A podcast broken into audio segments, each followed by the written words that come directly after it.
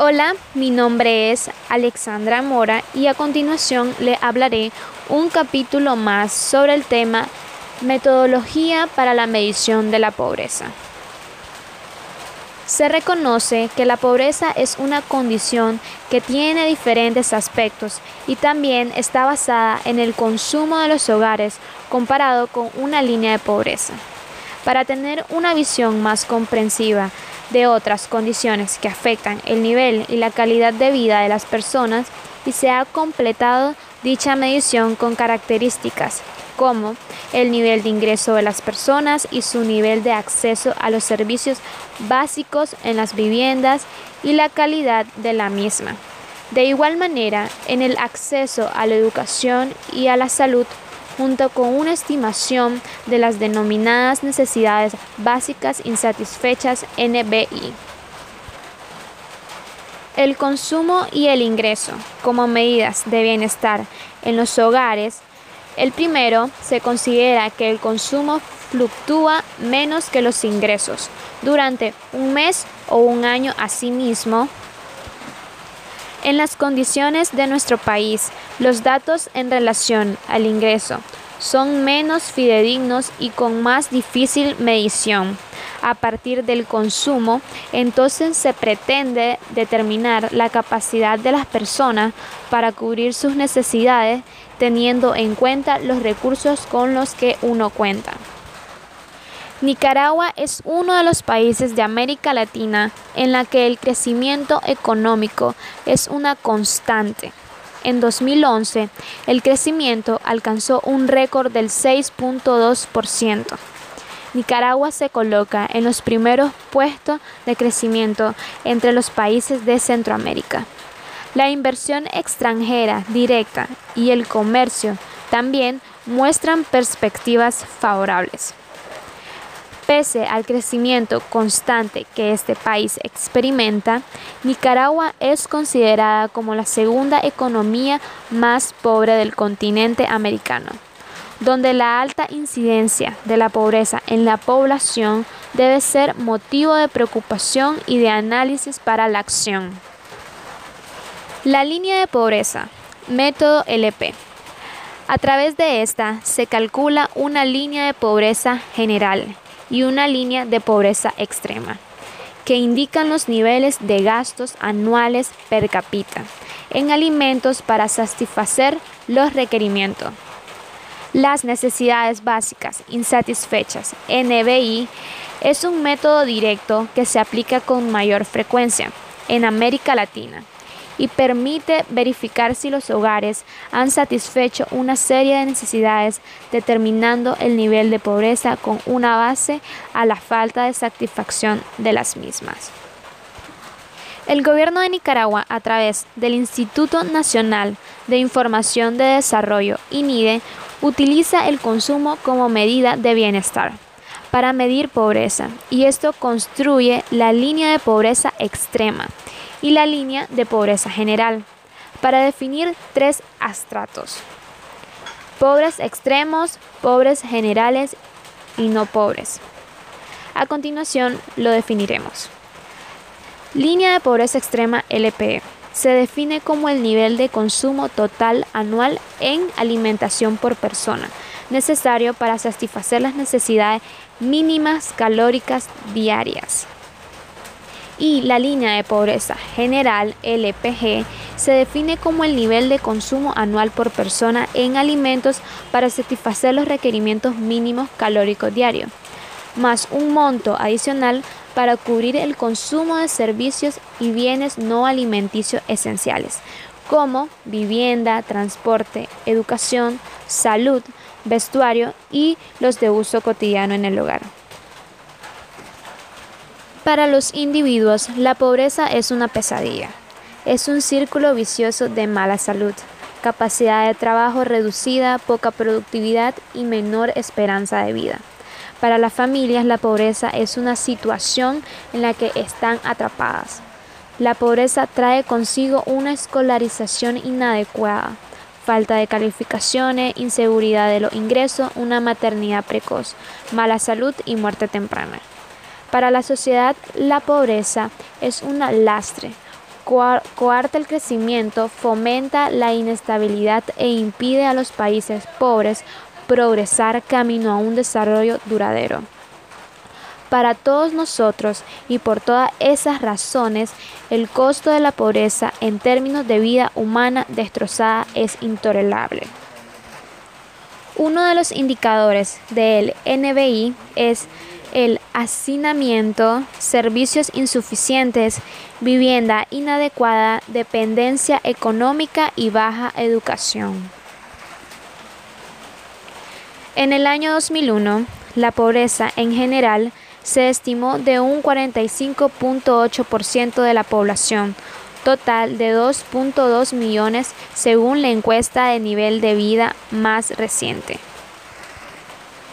Para el 2005 se estima que la pobreza en general en Nicaragua aumentó hasta un 48.3% de la población total de 5.1 millones de habitantes, lo cual indica de que cada 100 nicaragüenses 48 tienen un nivel de consumo inferior.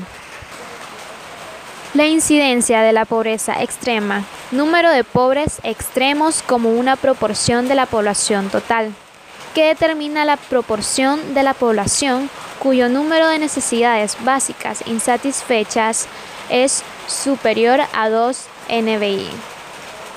La distribución de la pobreza extrema es la contribución de cada barrio, comarca o municipio a la pobreza extrema del municipio o país, identificando el número de hogares y población que se encuentra en la condición de pobreza extrema del municipio. Elasticidades de la pobreza. Los cambios en la incidencia de la pobreza están ligados a incrementos o disminuciones del consumo. Per cápita a incrementos o disminuciones de la desigualdad y a incrementos o disminuciones en la línea de pobreza. La elasticidad de la pobreza respecto al consumo per cápita indica manteniendo todo lo demás constante cuanto cambia en términos porcentuales la incidencia de la pobreza ante una variación del 1% en el consumo per cápita. De manera similar, la elasticidad de la pobreza con respecto a la desigualdad indica con todo lo demás constante cuanto cambia en términos porcentuales la incidencia de la pobreza ante una variación de 1% en el coeficiente de Gini.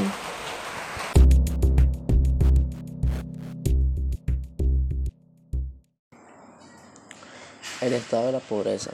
En la década de los 90, Nicaragua realizó grandes esfuerzos para reducir la violencia civil, establecer la estabilidad macroeconómica y restaurar el crecimiento.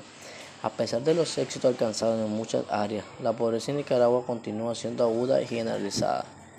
Alrededor de la mitad de la población vive en la pobreza y un 17% vive en pobreza extrema a pesar de que la tasa de crecimiento positivo alcanzada desde 1993 han ayudado a reducir el, índice de la pobreza. El rápido crecimiento poblacional ha socavado estos logros, de tal manera que en la actualidad existen más personas viviendo en la pobreza que en 1993. Por lo tanto, Nicaragua sigue siendo uno de los países más pobres de Latinoamérica. Ahora hablaré sobre la estrategia para la reducción de la pobreza en Nicaragua. Un crecimiento de base amplia es esencial para, para reducir la pobreza. ¿Qué causa la pobreza en Nicaragua? Las EMNB realizadas en 1993 y 1998 han arrojado mucha luz sobre el problema. Una causa fundamental es el colapso económico de los años 80 y la respuesta fundamental es la recuperación económica de base amplia.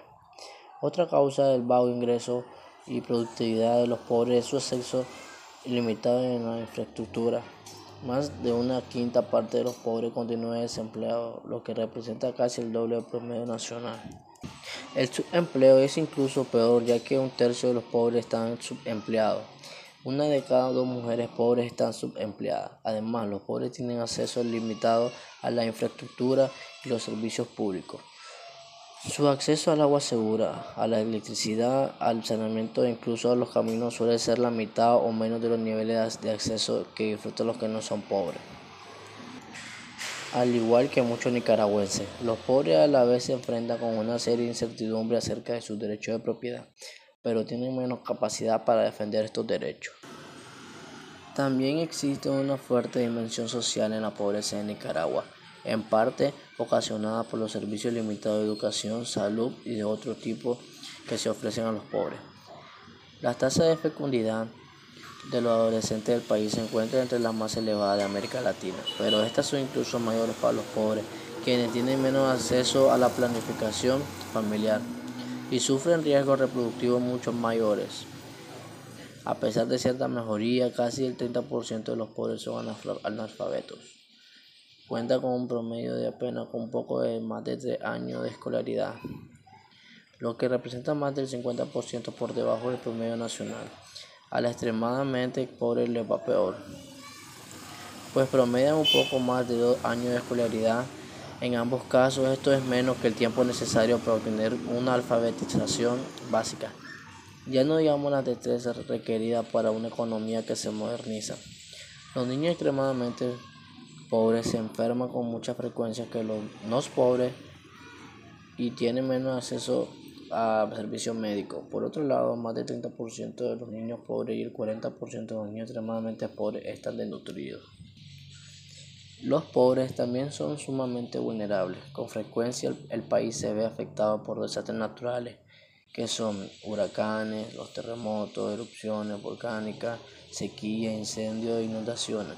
La concentración de la exportación en unos pocos productos agropecuarios hace al país vulnerable a impacto negativo en los términos de intercambios. Los pobres se ven más afectados por estos eventos. De hecho, las encuestas indican una impasible resignación de los pobres ante su pobreza, insuficiente apoyo del gobierno y la inevitabilidad de los desastres. Para ellos la pobreza es un círculo vicioso del cual hay poca probabilidad de escapar.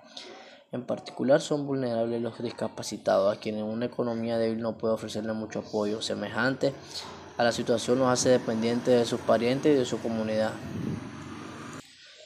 La violencia contra la mujer y otros miembros de la familia también incrementa la vulnerabilidad de los pobres.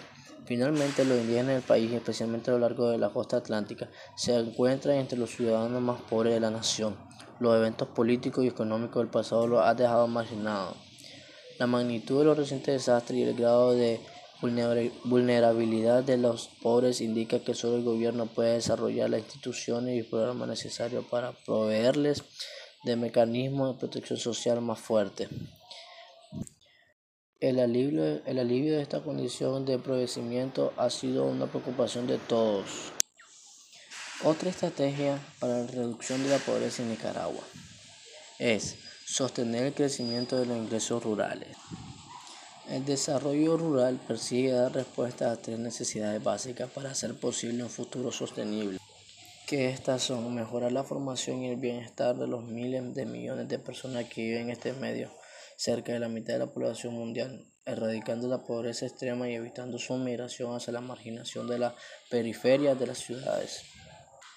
Otro podría ser lograr una producción agrícola sostenible para asegurar que todos los seres humanos tengan acceso a los alimentos que necesitan y proteger y conservar la capacidad de la base de recursos naturales para seguir proporcionando servicios de producción ambientales y culturales. La reducción de la pobreza rural surge principalmente en la recuperación del sector agrícola, el cual creció a una tasa real anual de 7,0% durante 1993 a 1998. Los precios favorables de la exportación, especialmente café y azúcar, contribuyeron a la expansión de la producción, la producción de granos básicos y otros alimentos esenciales, inclusive los cultivos no comerciales, también aumentó, significativamente durante este periodo. La menor incidencia de pobreza se encuentra en Managua, donde solo dos de cada diez personas son pobres. La recuperación y la expansión económica del sector de servicios en esta ciudad, particularmente la finanzas y el comercio, han contribuido a reducir notablemente la pobreza en comparación con 1993. Métodos para evadir la pobreza. Uno es la educación. El aprendizaje y la educación son fundamentales para el desarrollo y por consiguiente para este programa.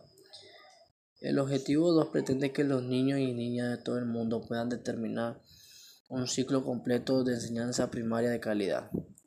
El objetivo 3 tiene como finalidad eliminar la desigualdad entre los géneros en la enseñanza primaria y secundaria. Otro método sería el trabajo. Sabemos que el trabajo es el mejor medio para escapar de la pobreza, pero nadie puede imponer por medio de la legislación que haya trabajo y que desaparezca la pobreza. Se trata de un proceso largo y complejo que exige la colaboración de todos los componentes de la sociedad. Así tanto que no es posible erradicar la pobreza si la economía no genera oportunidades de inversión, desarrollo empresarial, creación de puestos de trabajo y medios de vida sostenibles. La vía principal para salir de la pobreza es el trabajo.